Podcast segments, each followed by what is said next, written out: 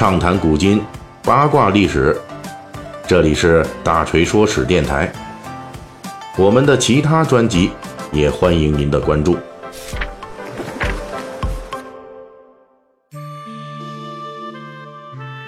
今天是四月二十四日，一百年前的这一天啊，也就是一九一九年的四月二十四日，一位铁路工程师去世了。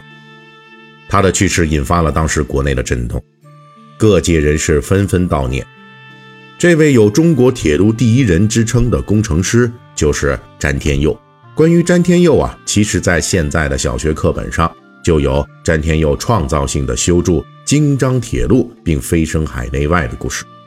我们也是很熟悉詹天佑的相关故事。本期呢，我们就来补充一段这个一般常识之外的那个詹天佑。詹天佑一八六一年出生于广东南海，在他出生的时候，詹家虽然是茶叶商，但是已经破落了。詹天佑的父亲詹兴红负担一家人的开支，除了做生意之外呢，还替人写书信、刻印章、写春联等等。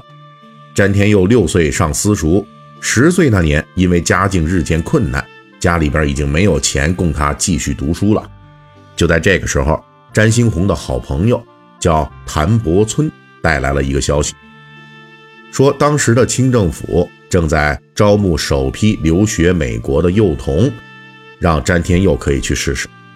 不过那可是一八七零年前后的旧中国啊，要背井离乡去异国他乡读书，而且一读就是好几年。对于国内的大多数普通老百姓家庭，尤其是像詹天佑他们家来说，这是一件非常恐怖的事情。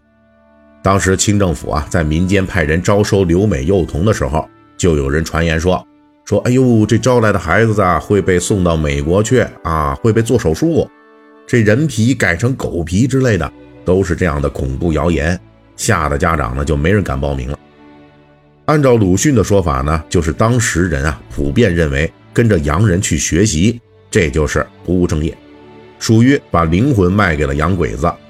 只有走投无路的人才会选择这条路，所以当时呢，詹天佑的父亲詹兴红也是很不愿意把儿子派去留美学习的。而谭伯村呢，因为生意的缘故呢，经常来往于香港、澳门等地，因此呢，他呢见多识广啊，更能去理解外国留学的意义。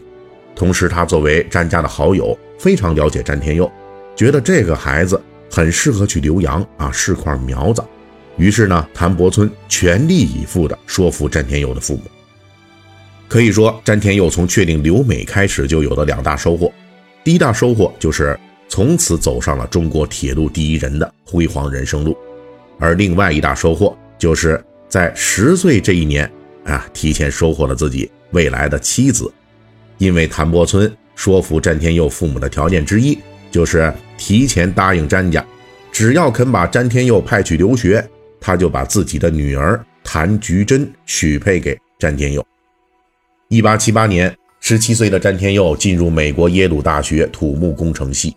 哎呦，这个还真不错啊！一八八一年的时候，詹天佑顺利毕业了。原定计划十六年的教育，他用了九年完成。这里边呢，我们还要说，这个詹天佑所参加的清政府这个留美幼童计划呀，前后共派了四批一百二十人。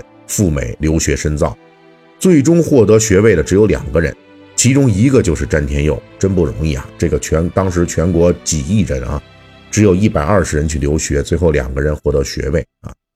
另外一位是谁呢？他叫欧阳庚啊，是我国近代早期的外交官，曾经参与清政府对美国庚子赔款的索还活动。这个被追回的庚子赔款的一部分，就成为了清华大学的建设基金。回国之后的前几年啊，詹天佑没有被放在适合自己专业的岗位上，他被派去福建船政局的水师学堂学习海军技艺。一八八四年，中法马尾海战爆发，中国方面的福建水师全军覆没，詹天佑留美同学中有四个人就战死了。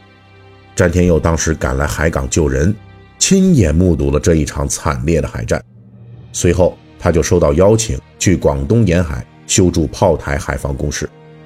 一八八八年，詹天佑经人介绍加入了天津中国铁路公司，终于回归到本职的詹天佑，即将绽放出中国铁路近代史上最辉煌灿烂的光芒。詹天佑一生中最辉煌的成就，那无疑是修筑京张铁路了。不过，其实呢，早在京张铁路开工十年之前，他就已经是国际知名的工程师了。这其中很大原因是因为关内外铁路上的这个滦河大桥，就是詹天佑主持修建，并于1894年竣工的。由于这座大桥的施工难度极高，而詹天佑创造性的设计并完成了这座大桥的施工建设，这也是中国近代史上。第一座由中国工程师设计建造的近代化桥梁，詹天佑也因此入选英国工程研究会会员。在修筑京张铁路之前，詹天佑的另外一项著名的工程就是用六个月的时间为慈禧太后修建了西陵支线铁路。这是干嘛用的呢？是为了让这慈禧太后啊乘坐火车去清西陵祭祀啊。詹天佑因地制宜。根据工期紧迫的要求和这个冬季施工的难点，他对工程项目做了大胆的删减，成功的在一九零三年春季完成了铁路建设。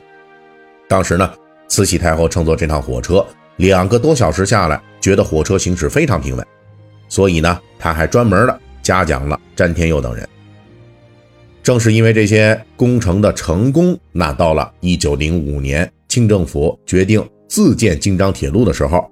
才会有一个基础啊，才会选择詹天佑。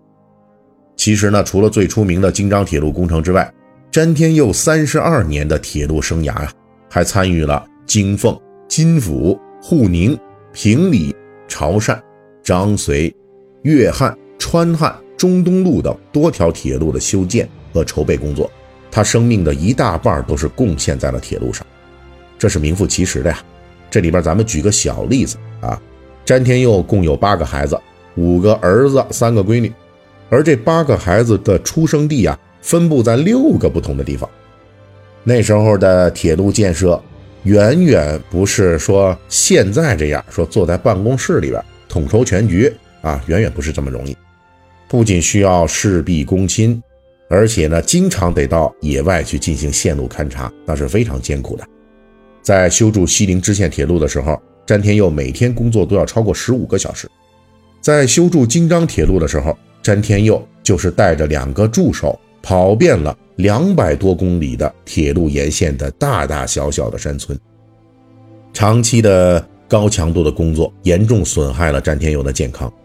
一九一九年四月二十四日逝世之前的一个月，他还为中国争取中东路合法权益，出席远东国际铁路会议。